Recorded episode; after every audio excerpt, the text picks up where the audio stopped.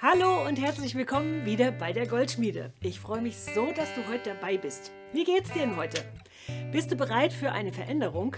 Ich liebe das ja sehr. So aus alt mach neu oder ein bisschen recyceln, upcyclen, nenn's wie du willst. Schönheit statt Asche.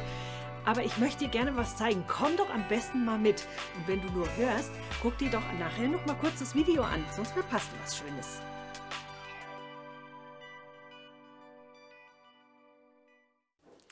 Was ich dir gerne zeigen wollte, ist die eine Tasche zum Beispiel. Die habe ich genäht. Das war früher mal ein äh, Vorhang.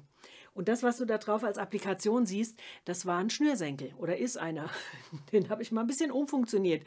Innen drinnen des Futter war der Bezug von einem Sofa von so einem schwedischen Möbelhaus. ja, genau, das habe ich aus dieser, habe ich ähm, aus diesen Stoffen habe ich diese Tasche genäht. Eine andere Sache fand ich sehr lustig, musste ich mich ein bisschen mit meinem Mann äh, auseinandersetzen. Ich habe gesagt, ich muss mich mal beschweren bei dir. Ich will nicht immer deinen Schlüssel und dein Portemonnaie und äh, dies und das und jenes alles für dich tragen. Ich mache dir jetzt eine Herrenhandtasche oder eine Männerhandtasche. Das fand er gar nicht witzig. Ähm, aber ich habe es einfach mal gemacht und so langsam gewöhnt er sich dran. Und ich habe diese schwarze Tasche gemacht und das hier, was du hier in der Mitte siehst, das war mal seine Weste und ich habe sogar die Originalknöpfe dran gelassen. Hat einfach Spaß gemacht und ähm, habe ich aus was Altem was Neues gemacht. Jetzt habe ich dir noch was mitgebracht. Guck mal auf dieses Bild.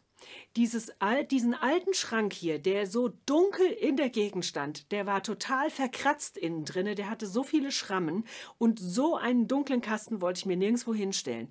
Dann habe ich mir den genommen, habe den abgeschliffen und habe ihn neu angemalt und jetzt erstrahlt er in einem wunderschönen Royalblau mit Gold. Sieht total edel aus, finde ich. Und vor allen Dingen die ganzen Ornamente, die hast du vorher bestimmt gar nicht gesehen. Und die kommen jetzt durch das Gold richtig toll raus. Das andere Möbelstück ist ein, ein, Sekretär, der sollte auf den Sperrmüll, weil der so kaputt war.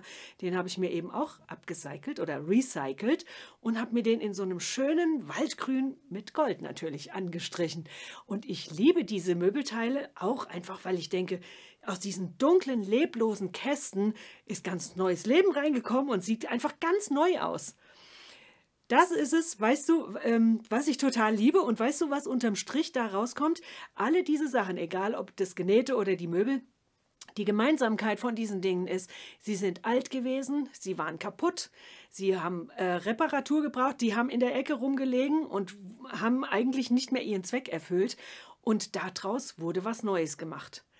Und dabei ist mir eine Parallele aufgefallen. Das ist doch ganz oft, was in unserem Leben auch sichtbar wird. Wir sind nicht perfekt. Du und ich, wir haben was gemeinsam. Wir sind nicht perfekt. Jeder von uns hat Macken und, und ähm, komische Methoden oder was weiß ich, Verletzungen und weil wir verletzt sind, verletzen wir wieder andere. Wir sind einfach nicht perfekt. Aber das, was ich den Hammer finde, ist, dass Gott sich entschieden hat, mit solchen Menschen etwas zu unternehmen und mit denen Geschichte zu schreiben. Ich habe dir mal eine kurze Liste mitgebracht, die muss ich mal gerade zücken, wie Gott mit Menschen, die nicht perfekt sind, also andere hat er ja auch nicht, aber trotzdem, dass er sich entschieden hat, mit diesen Menschen Geschichte zu schreiben. Und zwar findest du in der Bibel die Rahab, die war eine Prostituierte. Jona rannte weg von Gott, der wollte seinen Auftrag nicht ausfüllen. Petrus war ein Verräter, der Mose war ein Mörder und ein Stotterer, der David war ein Ehebrecher und war auch ein Mörder. Elia war selbstmordgefährdet. Johannes der Täufer hat Heuschrecken gegessen, was ja nicht verboten ist, aber es ist schon irgendwie ein bisschen eklig, oder?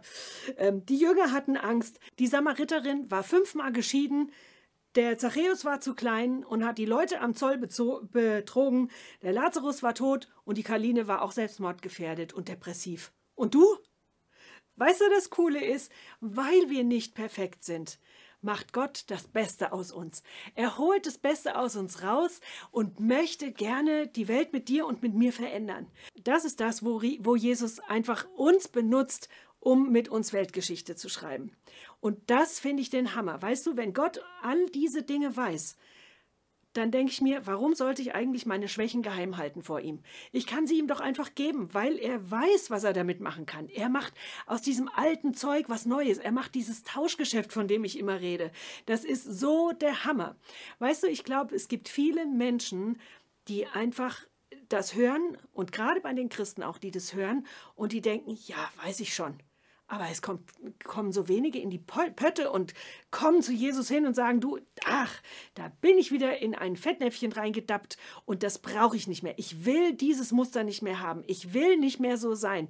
Bitte nimm das von mir weg und gib mir mal deine Gedanken darüber.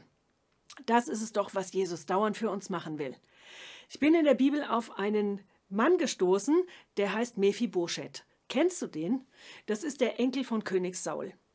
Der hat also der Enkel ist dann der Sohn vom Jonathan. Vielleicht fällt dir der Jonathan noch ein. Der Jonathan war der beste Freund von König David. Und eines Tages ist dem König David eingefallen, ich habe doch dem Jonathan damals das Versprechen gegeben, mich um seine Familie zu kümmern. Und dann hat er seinen Angestellten gefragt, sag mal, gibt es da noch jemanden, der aus dieser Familie übrig bleibt? Und dann sagt doch dieser Mensch, ja, da gibt es noch einen, aber der ist gelähmt, verkrüppelt. Da habe ich gedacht, ey, was ist denn das für einer? Wie unverschämt ist das denn? Warum nennt er den denn nicht beim Namen? Der könnte ihn doch Mephibosheth nennen. So heißt er doch nämlich. Und nicht bei seinem Zustand. Ich fand das ganz schön frech. Der David hat dann daraufhin gesagt, schick mal jemanden hin, der ihn abholen soll. Er hat ihm also ist ihm entgegengekommen und hat gesagt, ich will dir was Gutes tun. Komm bitte mal in mein Schloss. Komm mal in meinen Palast. Und er hat Träger hingeschickt und hat den Mephibosheth holen lassen. Das ist das, was Gott auch immer wieder mit uns macht. Durch den Heiligen Geist lädt er uns immer wieder ein, komm zu mir, komm zu mir. Und weißt du, was cool ist? Dann hat der David gesagt, Mephibosheth, hab keine Angst vor mir, komm und setz dich doch mal an meinen Tisch. In dem Moment, als Mephibosheth auf seinem Stuhl saß und er rangerutscht wurde an den Tisch, war durch den Tisch alles, was leblos war, seine Beine, die ja gelähmt waren, alles, was da nicht in dem Zustand war, was eigentlich hätte sein können oder sollen, das war von diesem Tisch bedeckt. Es war für mich in dem Moment so ein Bild, wie Gottes Liebe zu uns ist. Er bedeckt alles, was bei uns nicht in Ordnung ist. Alles, wo wir Schrammen haben, was zerstört ist, das bedeckt er mit seiner Liebe, mit seiner Gegenwart. Und weißt du, der Punkt ist, dass David sagt, weißt du was, ich gebe dir alle Ländereien zurück, die damals deinem Opa gehört haben, damit du versorgt bist. Und ich würde mir wünschen, du würdest in meinem Schloss wohnen. Du würdest an meinem Tisch essen. Sei einfach wie ein Sohn an, mein, an, an meinem Tisch, in meinem Haus. Und ich sag dir mal was, das ist das, was Gott für mich gemacht hat und was er für dich macht. Der dreht von einem Moment auf den anderen alles um. Der Mephibosheth hatte keine Identität mehr. Niemand wusste, dass in ihm königliches Blut fließt. Aber er wurde zurückgeholt in, die, in den Palast des Königs, in die Gegenwart des Königs. Das ist genauso wie wir von Gott gemacht sind und wir haben die Bestimmung, in dem Schloss zu wohnen, in der Gegenwart Gottes zu wohnen, von seinem Tisch zu essen, von den Gaben uns zu bedienen. Und ähm, wir dürfen alles erben, was Gott für uns vorbereitet hat. Das sind alles diese Dinge, die Gott für uns macht, wenn wir ihn lassen. Und diese Einladung ist so, so heiß. Ich sag's dir, lass es nicht aus und denk nicht einfach, ja, weiß ich schon, sondern geh diese Schritte, setz dich an den Tisch und fang an zu essen. Das musst du immerhin noch selber machen. Ja, so, und ich würde dich jetzt einfach herausfordern für die Action Steps, dass du die umsetzt. Der erste ist, überleg dir doch mal, mit wem du deine Geschichte mit Jesus teilen kannst. Was hat Gott aus deinem Leben schon gemacht? Wo hat er dich beschützt? Was hat er verändert? Und teil das doch mal mit jemandem.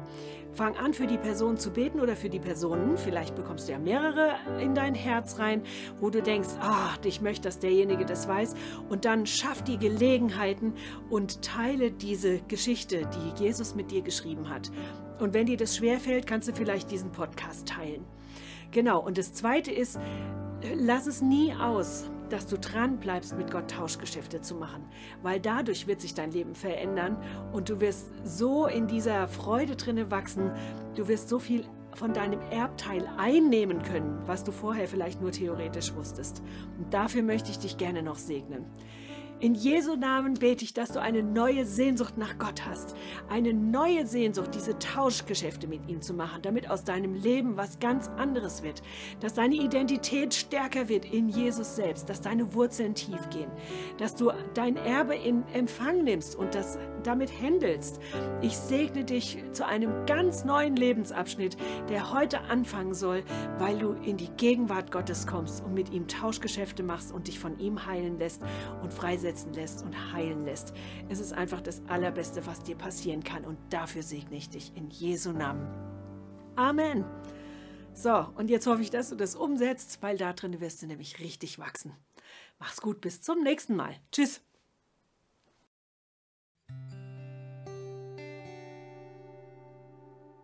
Ich hoffe, dass dich diese Folge richtig doll gesegnet hat. Und wenn dem so ist, dann teile sie doch am besten mit so vielen Leuten wie möglich, weil wir wollen, dass unser Jesus groß wird. Und damit du keine Folge verpasst, abonniere doch auch unseren Kanal. Vielleicht ist es auch so, dass du irgendwie ein Anliegen hast oder du möchtest einen Kommentar abgeben. Du hast die Möglichkeit, in den Kommentaren was zu schreiben oder wenn es persönlicher ist oder länger wird, dann schreib uns direkt an goldschmiede.movechurch.de. Wir freuen uns riesig von dir zu hören.